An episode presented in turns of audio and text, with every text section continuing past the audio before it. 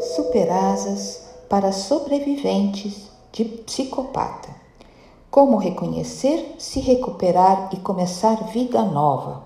Gostaria de saber de você como por ver ah, esse processo de disfarces que nós acabamos criando quando estamos numa situação abusiva. Uhum. As mentiras e, e o perfeccionismo. Você pode falar um pouquinho disso? O, o, psicopata ele é o, ele é o maior mentiroso, né? Ele cria uma. Ele sai da realidade e cria mentiras absurdas, né? E a pessoa que está é, se vitimizando, está sendo vitimizada por um abusador, ela, ela sente tanto desconforto, ela se sente tão mal que ela até, você concorda que conscientemente não faz sentido né, você permanecer uh, sob o jugo de alguém que te faz tão mal. Então você começa a contar mentiras para você. Você também começa, do seu jeito, contar mentiras. Então, por exemplo, se você está se sentindo, mas por que se, se algum momento surge uma, uma pergunta assim, mas por que, que eu estou continuando nesse relacionamento que está acabando comigo, né? Então, você, o que, que você, você vai contar alguma história para você, alguma mentirinha para você, para você, né, uh, esquecer esse problema.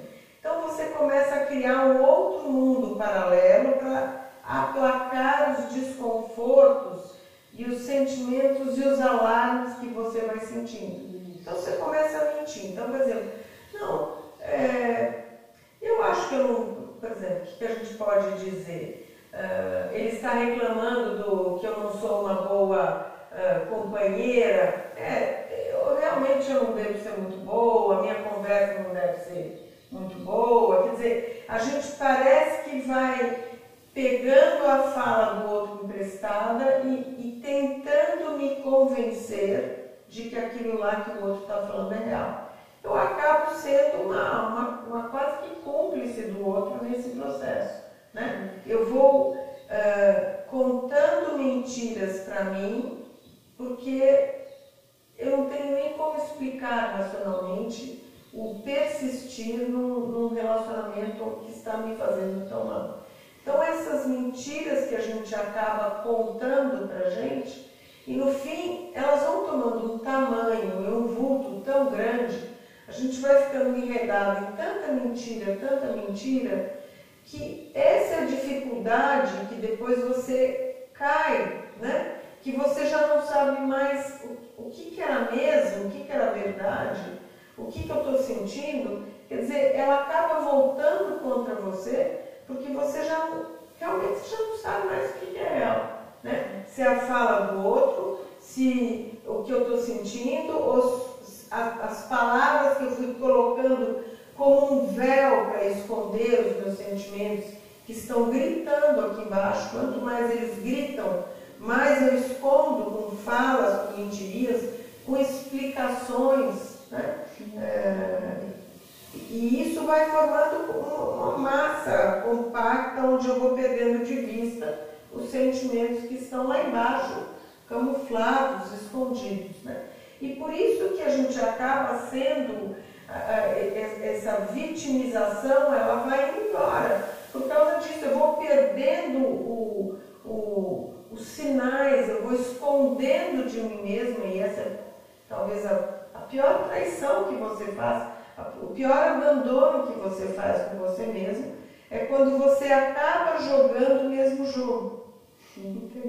Né? Participando do jogo. Participando do jogo, né? exatamente. Ao invés de, como a gente está dizendo aqui, um caminho uh, de autoconhecimento forte, você vai lá dentro.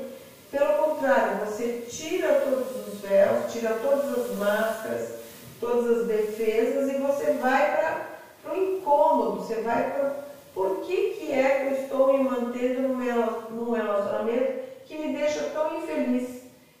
Essa é a solução. Para quê, né? Essa é a solução. Por que, que eu estou uh, aceitando uma pessoa que me põe para baixo, que me inferioriza, que me despreza, que me anula o tempo todo?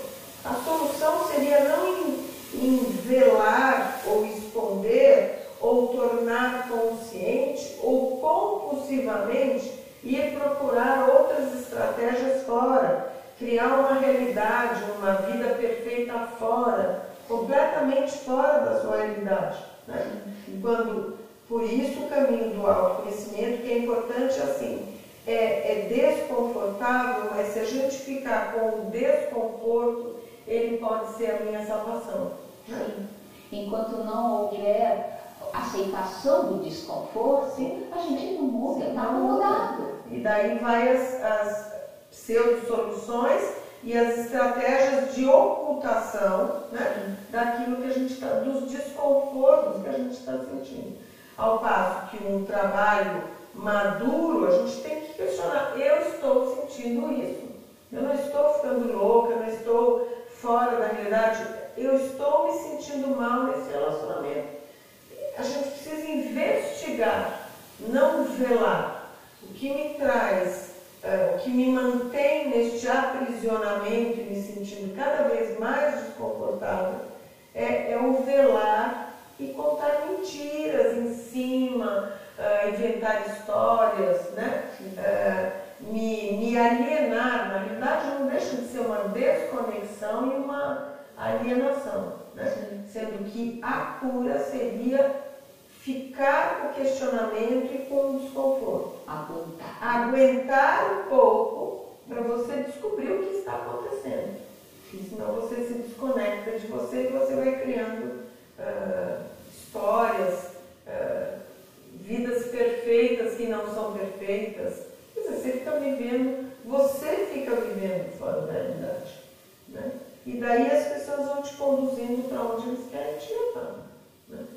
E quando você vê, você já, já não tem mais autoestima, já não tem valor, já desconectou, porque a gente às vezes é, é meses, anos que a gente vai se distanciando da gente, né, de uma bússola interna de incômodo. Porque para o pé, porque esse campo emocional ele, é, ele é prioritário.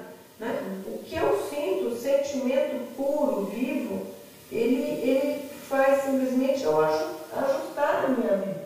Aquilo que está bom, ótimo, permaneça, ali é só curtir. Agora, aquilo que não está bom, questione, investigue, porque nós temos a responsabilidade de estarmos felizes na maior parte da nossa vida. Né?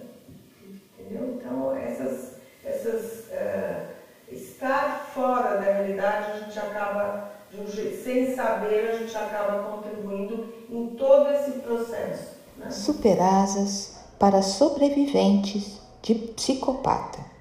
Como reconhecer, se recuperar e começar vida nova.